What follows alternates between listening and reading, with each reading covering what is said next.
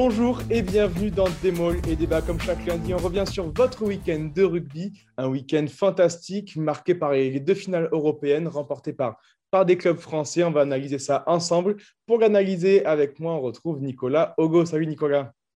Salut Baptiste. Et on retrouve également Marc Duzan, direct de Paris avec nous. Salut Marco. Salut Baptiste. Bon, on a vécu un, week-end européen, comme je le disais, un week-end de finale, marqué du coup par la victoire de Toulouse sur La Rochelle en, finale de Champions Cup, leur cinquième étoile. Mais on se pose cette question, c'est l'enseignement de ce week-end, cette nouvelle ère côté, côté Toulousain. Qu'est-ce que vous en pensez? Elle a déjà tout gagné en club, Marco, et malgré tout, elle est encadrée par des joueurs comme Keno, Tekori. Est-ce qu'elle est partie pour, pour tout rafler euh, dans les années à venir? Oui, bien évidemment, oui, c'est une génération qui va qui va tout péter, entre guillemets, hein, j'espère, jusqu'au Mondial 2023.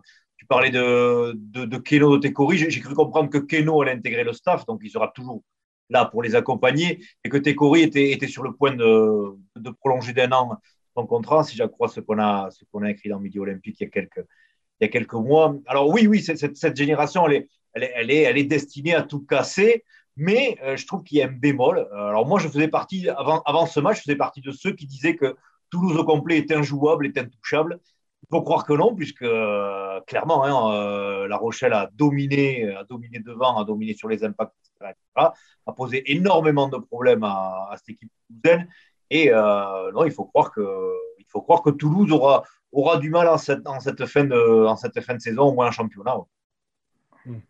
Nicolas, qu'est-ce que tu penses je pense effectivement que, que, Toulouse euh, est sur une ère euh, nouvelle et en tout cas euh, qui, qui, est partie pour, pour régner. Effectivement, si on le voit sur la qualité des dernières saisons depuis leur titre de champion de France, ce titre européen, il tombe pas des, par hasard et il vient après deux demi-finales perdues. On voit qu'il y a une certaine régularité en, dans les résultats, que ce soit un championnat ou en Coupe d'Europe euh, depuis euh, bah, l'année du, sacre euh, du dernier Brennus. Donc il y, a, une régularité. Effectivement, là, sur cette fin de saison, il y, a, il y a un contexte. Toulouse est vraiment fortement handicapé par de nombreuses absences. Hein.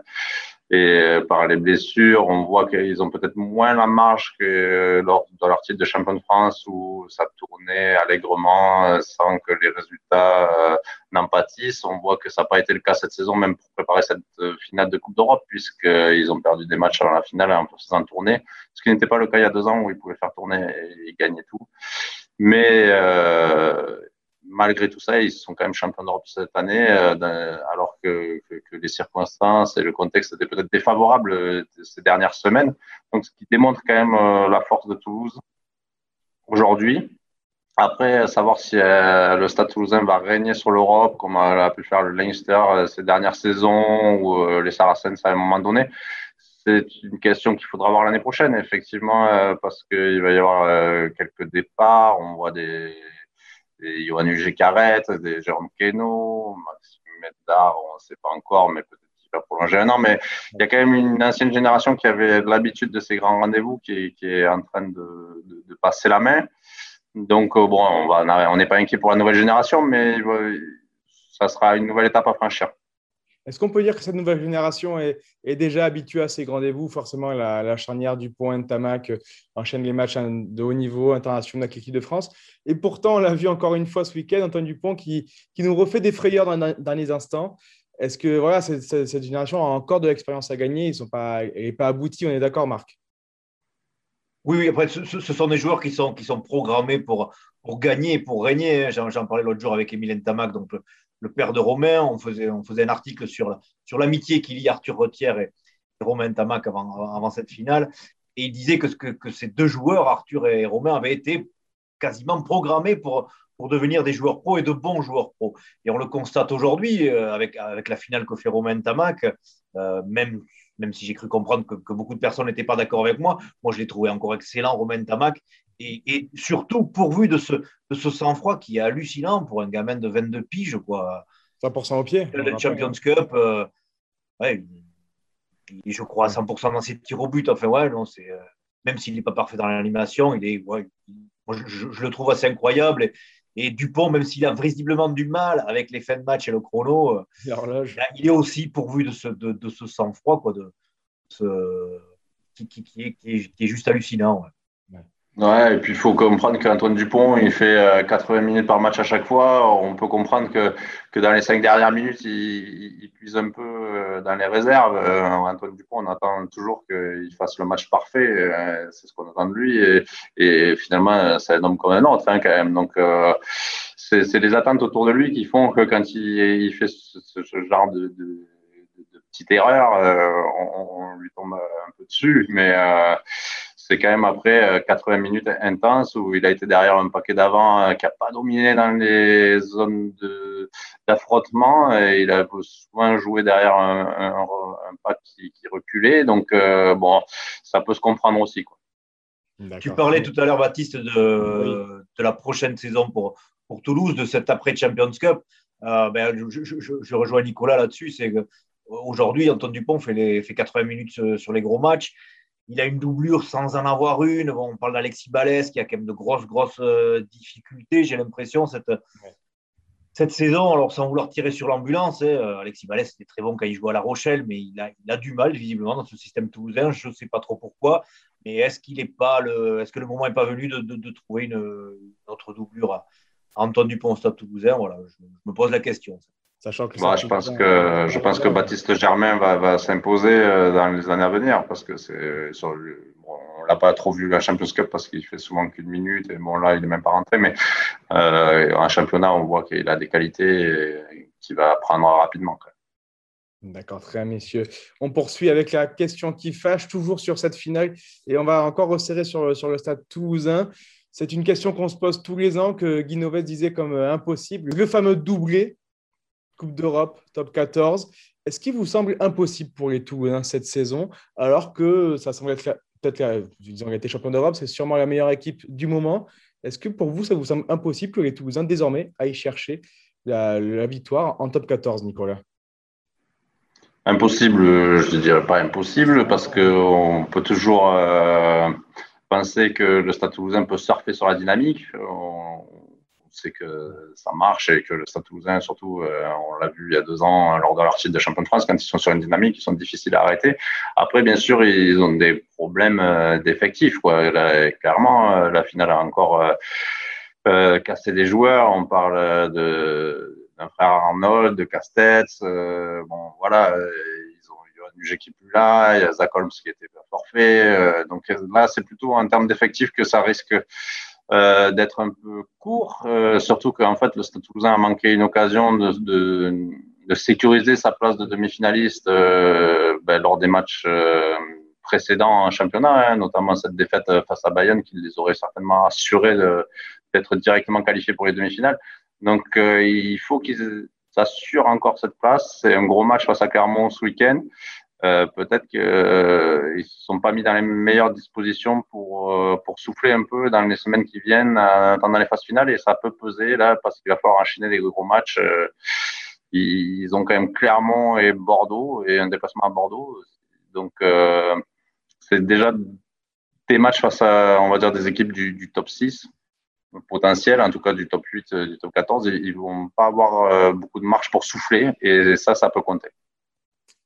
Marco, il est réalisable pour toi ce, ce doublé? C'est vraiment difficile parce que je, vois du côté du Racing, les mecs sont, vachement revanchards. Ils ont le Racing aujourd'hui peut-être la, meilleure ligne de, trois quarts du vieux continent. S'ils s'arment un peu devant, euh, s'ils deviennent costauds en mêlée, le Racing, ils seront difficilement jouables euh, en phase finale.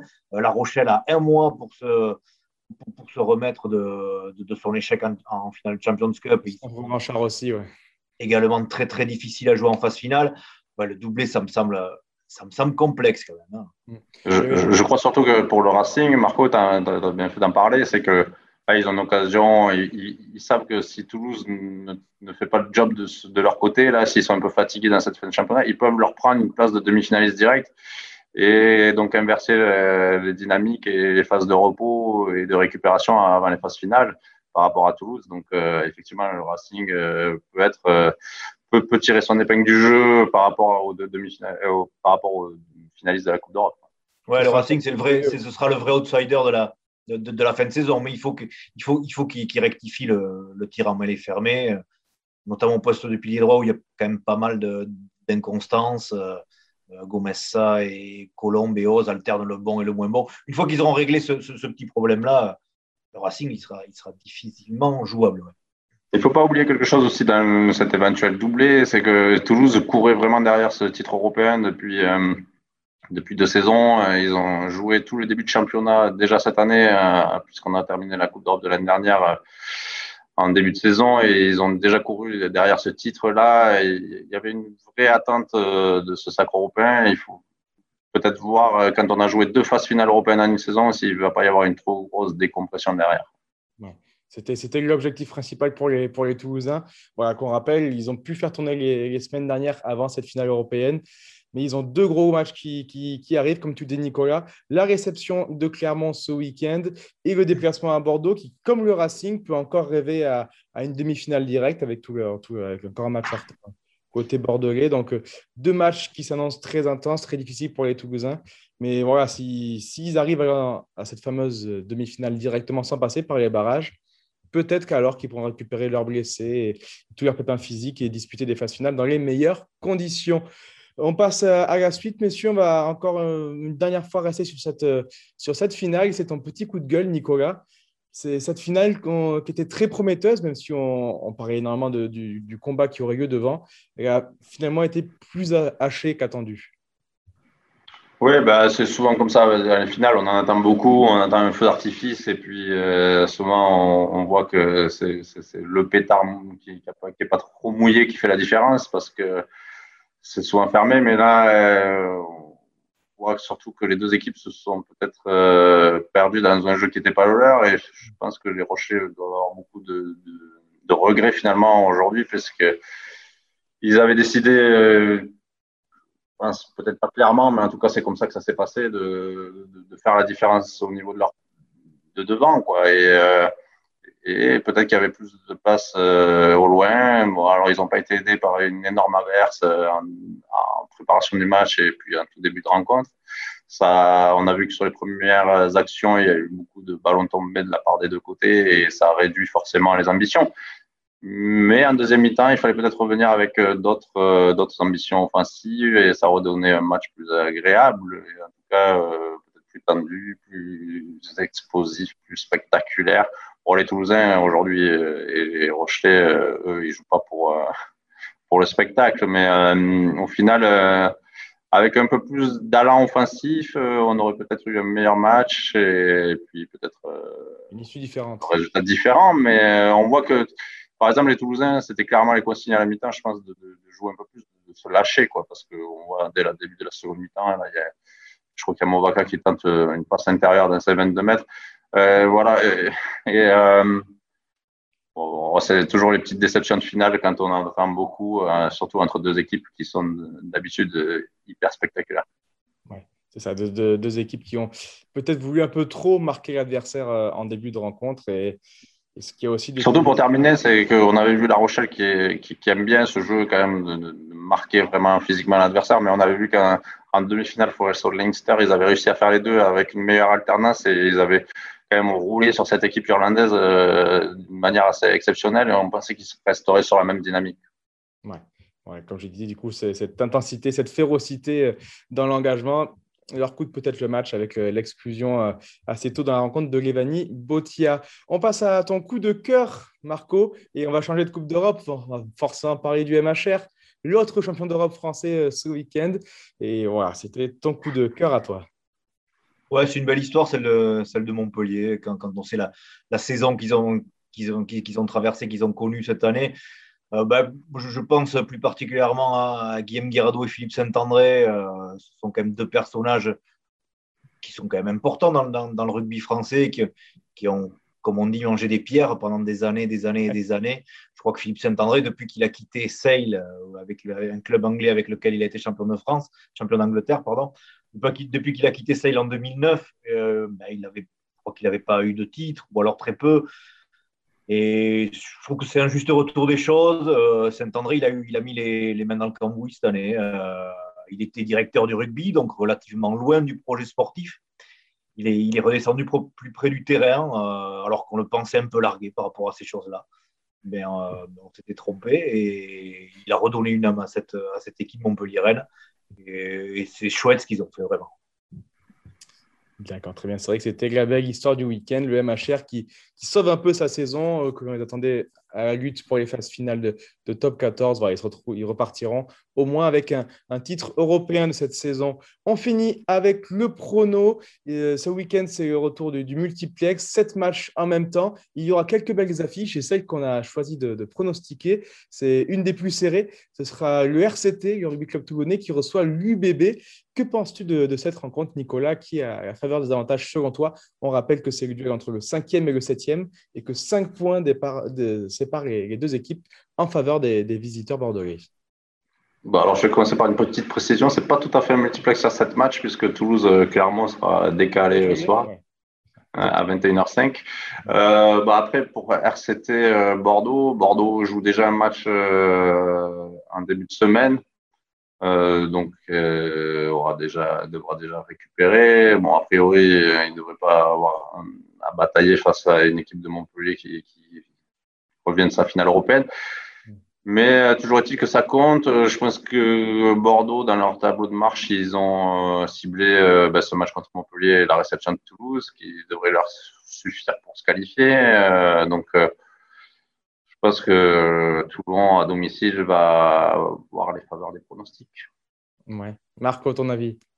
Ouais, je suis d'accord avec Nico. Je, je, crois que, Bordeaux, mardi soir, contre, contre, une équipe de Montpellier qui va venir euh, les mains en haut du guidon, comme on dit, va faire le plein de points, qu'ils assureront leur qualification et, n'iront pas à Mayol avec la, avec fin au ventre. Donc, euh, ouais, je, je, vois les Toulonnais euh, l'emporter plutôt nettement et facilement. Alors, attention, messieurs, parce que si, comme vous le dites, Bordeaux prend les 5 points contre Montpellier mardi soir, ça les replace dans la course également aux demi-finales directes, puisque avec maintenant le, de, même nombre de matchs que, ses concurrents, il serait deuxième ex aequo avec les, les Rochelais. Selon vous, même malgré ça, malgré, cette ambition d'aller chercher une demi-finale directement, ils, n'iraient pas vendre toutes leurs armes à Mayol ce week-end? Ben, ils, auront ils auront deux matchs à jouer suivant quatre jours. Je ne vois pas comment tu peux tenir le rythme, là, même avec le plus bel effectif du monde. Non, vraiment, je ne vois pas comment, comment Bordeaux peut gagner à Toulon, dans tous les cas de figure. oui, surtout que Toulon euh, doit euh, euh, s'imposer impérativement pour, pour croire encore à la qualification, hein, parce que ce n'est pas encore fait pour Toulon. Donc, je pense que eux, ils vont arriver avec des armes et plus que des armes. Hein. on rappelle ce, ce week-end, du coup, cette, cette avant-dernière journée de top 14 avec un Brive-Castres, un Montpellier-Bayonne, un Toulon-Bordeaux, comme on l'a dit, Stade français Lyon, match euh, également décisif pour euh, les derniers billets en phase finale. La Rochelle se remettra face à Pau. Toulouse, clairement, donc décalé à 21h. Et Agen recevra le Racing que tu suis, Marco. on peut imaginer un, plein de points aussi côté Racing Men. Merci beaucoup, messieurs, pour, pour cette émission. Merci à vous derrière vos écrans pour votre fidélité. Et bonne semaine de rugby à tous avec midolympique.fr et Rugby Rama. Au revoir.